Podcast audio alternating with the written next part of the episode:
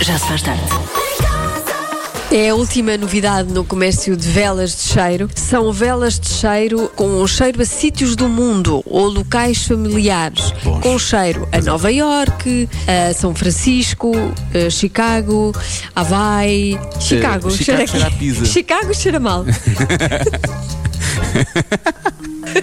Queria uma edição de Brinca Brincando, cá estamos nós. Bem-vindo a mais um programa infantil, mas daqueles que realmente as crianças não devem assistir. Oh, oh, oh, ele pisou um cocó. Então é um fresquinho, um potinho, com temas, perguntas ah, lançados pela produção do Já Se Faz Tarde.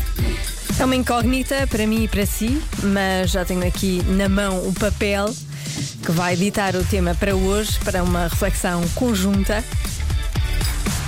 E a pergunta é: quem é que fez isto? Oh meu Deus!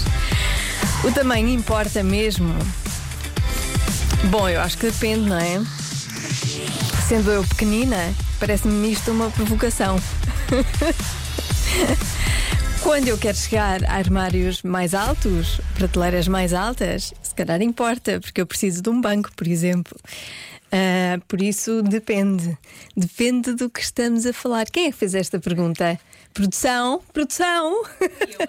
Foste tu, Marta. Então o que é que queres dizer com isto? Hum?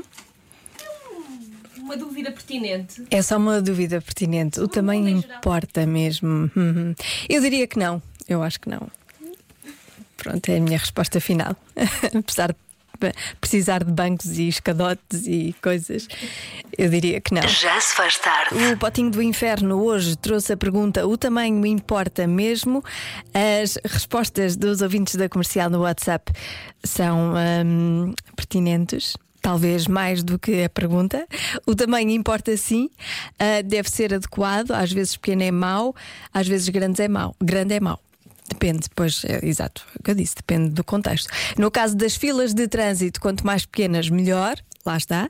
Importa, claro que importa. Uh, experimenta usar um par de sapatos três números abaixo. Muito bem, bem lembrado. Sim, importa, nada de extremos. Um pouco acima do percentil 50 está ótimo. e sim, quando havia o perna de pau, eu preferia o pequeno, pois não tinha o mesmo sabor. O pequeno era muito melhor. Havia um perna de pau pequeno. Havia. Ai, não me lembro.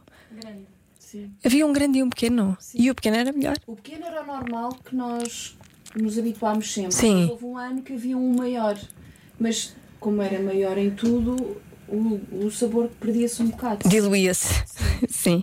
E finalmente, sim, importa se for o dos saltos altos. Muito bem, muito obrigada pela sua participação. E foi o Potinho do Inferno, segunda-feira. Não há. Há Diogo Beja. Já se faz tarde.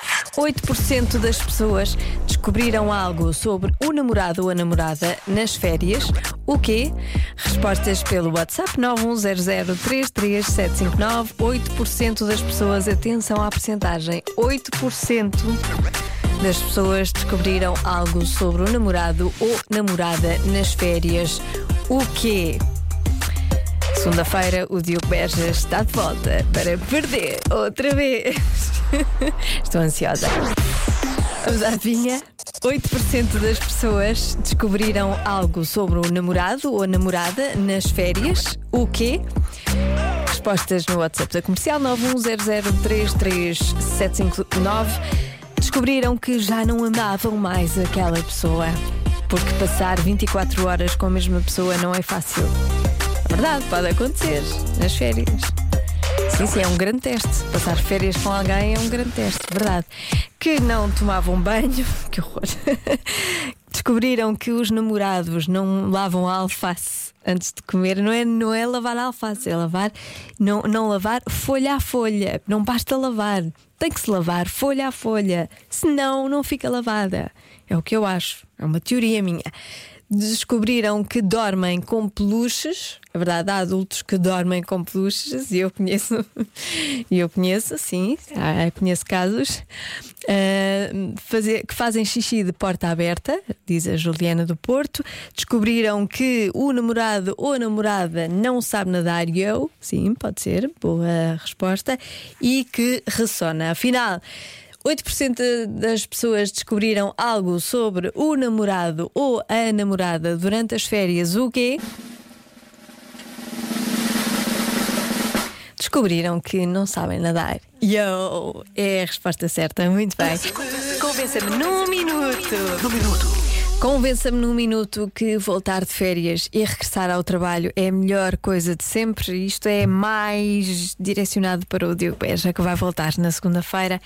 E, portanto, se ele estiver a ouvir, não deve estar. Mas eu mostro-lhe na segunda, mostro-lhe os argumentos.